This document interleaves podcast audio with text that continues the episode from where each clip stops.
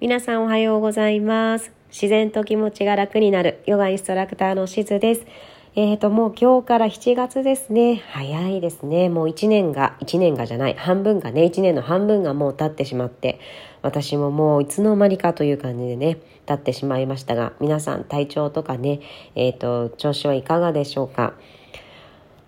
もう本当に暑くてもう皆さんの地域もそうだと思いますがもうこちらは36度とかねもう日によっては38度ぐらいまで上がったりして殺人的なね暑さになっています。まあ、天気予報とかではねこういう時あんまり外に出ないでくださいねなんて言われるんですけど、まあ、それもね大事なんですけど、まあ、ずっとうちにいてねずっとクーラーの部屋でいるだけっていうのもねあの体にあんまりかなと思うので時間帯とかね水分補給とか塩分とかをちゃんと取ったりしてあの大丈夫な時はね少し歩いてみるとかっていうのも大事かなと思います。あとはやっぱり少しね家の中でも体を動かしていくっていうことであの宣伝じゃないんですけどあのオンラインヨガとかねもうあのすごくいいかなと思うのであの7月からねちょっとクラスの時間帯が私の個人のオンラインヨガの時間帯が増えて、えーと、金曜日のね9時半からもそうなんですけど火曜日の8時から夜の8時からもあのまた始めることにしたので是非ねお時間ある方いらしていただければなと思います。あの毎週ではちょっと今月はないんですけどあの大体の金曜日と火曜日はオンラインヨガやってますのでお時間ある時いらしてください。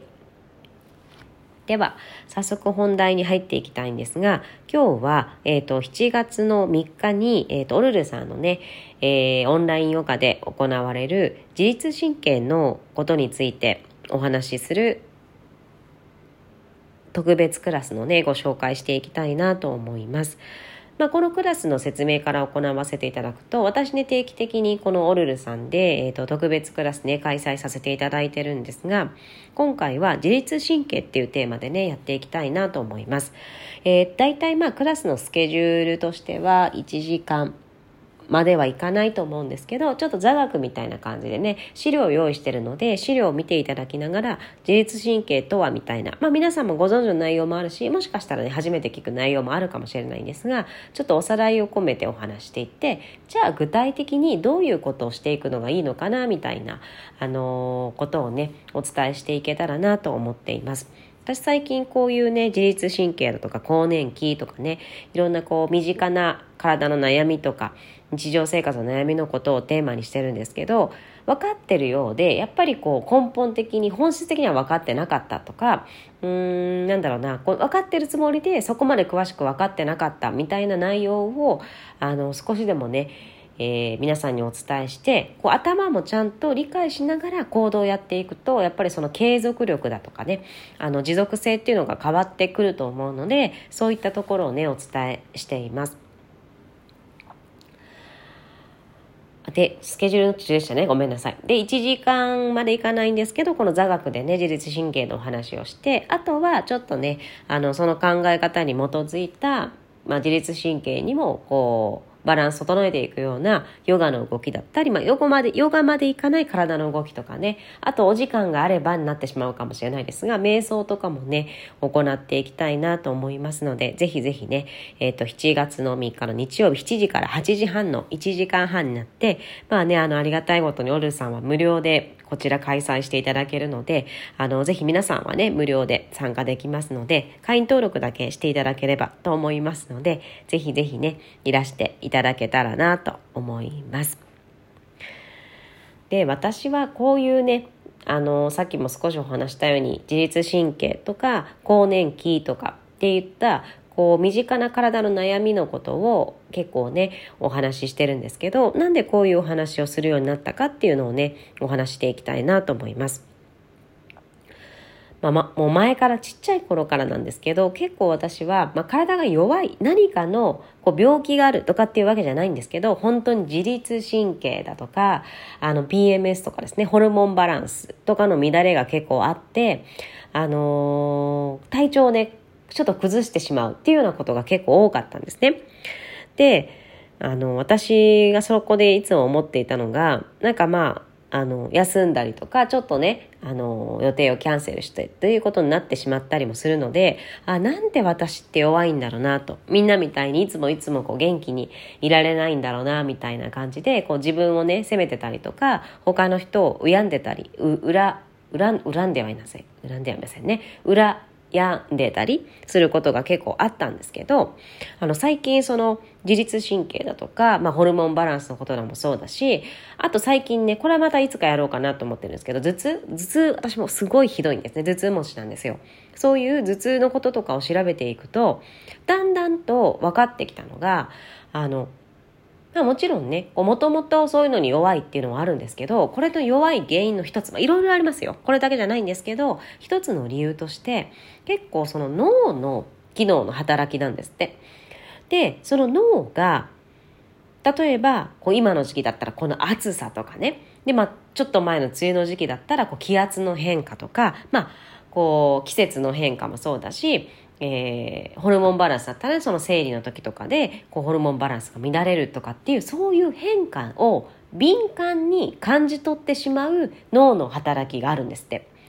そしてそれにあんまりこう慣れていかない。新鮮にいつもその感覚をこう受け取ってしまうのでそれに過剰にだったり、えーとまあ、ある意味ちゃんと反応してしまってそういう人よりもちょっとその体調が悪くなったりとかあのしてしまうっていうことがね結構分かってきたんです私が調べた中では。もちろんそれだけが原因じゃないと思うんですけどでその時に今まで私はなんか自分を責めてたんですけどこれはなんかすごい自分の考え方だけかもしれないんですけどなんかあ私のこの脳とか体は別に弱いとか悪いっていうわけではなくてちゃんとその外的な変化に反応しているだけだからなんだろうな。なんか弱いわけじゃないんだなって私は感じたんですね。悪いわけじゃないんだなって感じたんです。まあもちろんその変化があってそれに反応してしまうのでこう体調崩すことも多いんですけどその分ちょっとした変化を感じ取れたりとかなんだろうな。ちゃんと自然とこうあの同一してるというか自然に即して生活してるんだなと思うとなんか今までただただ責めていた自分をあなんかそんなことないんだなって思えたんですね。なんかすごいちっちゃなこう気持ちの変化なんですけど私的にはこれが大きくてなんかその反応してしまって体調を崩してしまう自分がダメだとか悪いっていうわけじゃなくてその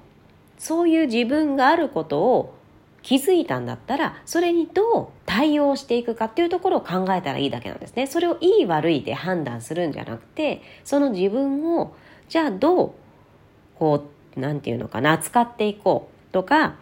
じゃあもしかしたらそので、悪い面しか今は見えてないかもしれないですけど、そうやって反応してしまって体調を崩すとかっていうところしか見えてないかもだけど、もしかしたらそういうこう敏感にいろんなことに反応するっていうことは人よりももしかしたら繊細に何かを気づいていけるのかもしれないし、例えば微妙なこの季節の変化、自然の変化を感じ取って喜びを感じることも人よりもしかしたら多いかもしれない。みたいな感じで、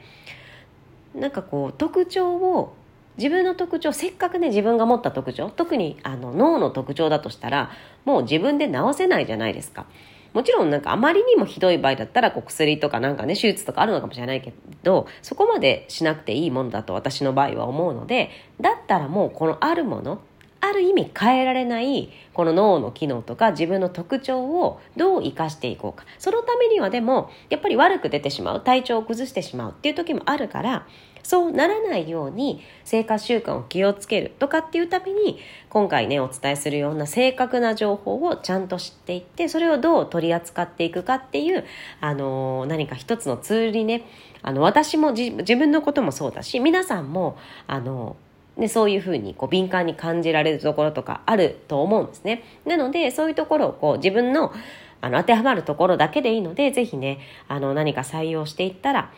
なんかこうそういう自分を責めるとかあの悪いって思うんじゃなくてどうじゃあ生かしていこうかっていうところで考えていただけたらななんて思いも込めてこのクラスねやっていきたいなと思いますのであのぜひぜひねお時間の方アーカイブも残るかもって確か言われていたのであのライブでね時間はなかったらまたアーカイブでもあの見ていただけたらなと思っています。でもぜひねあのライブだったら最後の方に少しだけですが質問の時間とかねコミュニケーションションの時間あのありますのでそこで質問したり感想あのおかせいただいたりということもできるのでぜひぜひねライブでできたら参加いただけたらなと思います。